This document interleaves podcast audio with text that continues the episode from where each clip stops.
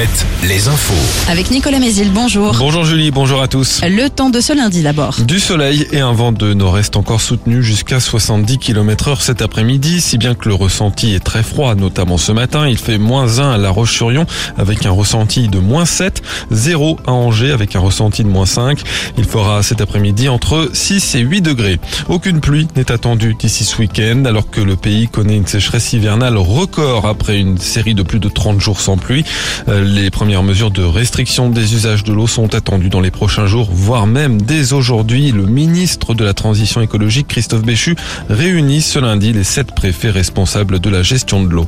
Toujours pas d'accord entre l'assurance maladie et les médecins généralistes. À moins de 48 heures de la fin des négociations, les généralistes rejettent la dernière proposition, 1,50€ de plus sur les consultations, jusqu'à 5 euros en échange de missions supplémentaires.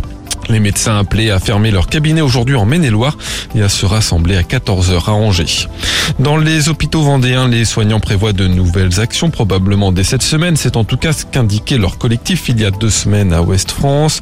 Ils avaient déposé des arrêts maladie par dizaines au début du mois pour alerter sur leur épuisement face au manque de personnel et de lits.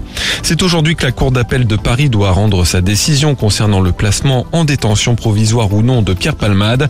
Le parquet de Melun avait fait appel de son assignation à résidence sous bracelet électronique dans un service d'addictologie. Mais l'état de santé du comédien victime d'un AVC samedi soir pourrait différer une éventuelle incarcération. Au chapitre emploi, le groupe Thales lance une grande phase de recrutement dans le monde entier, y compris en France. 5500 postes à pourvoir dans l'Hexagone, c'est ce qu'a annoncé le PDG Patrick Ken hier dans le journal du dimanche.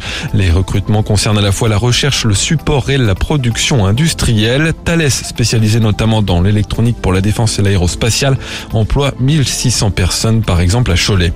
En foot, le PSG prend un peu le large en tête de la Ligue 1 après une nette victoire 3-0 hier soir contre son dauphin l'OM. Nantes a perdu contre Rennes 1-0, défaite aussi samedi d'Angers face à Lyon. Les basketteurs de l'équipe de France se sont imposés hier soir face à la Lituanie à l'Arena Loire de Trélazé.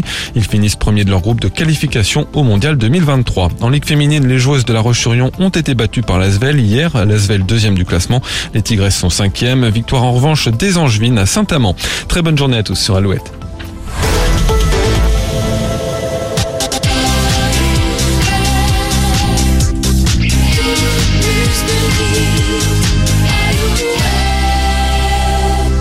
good.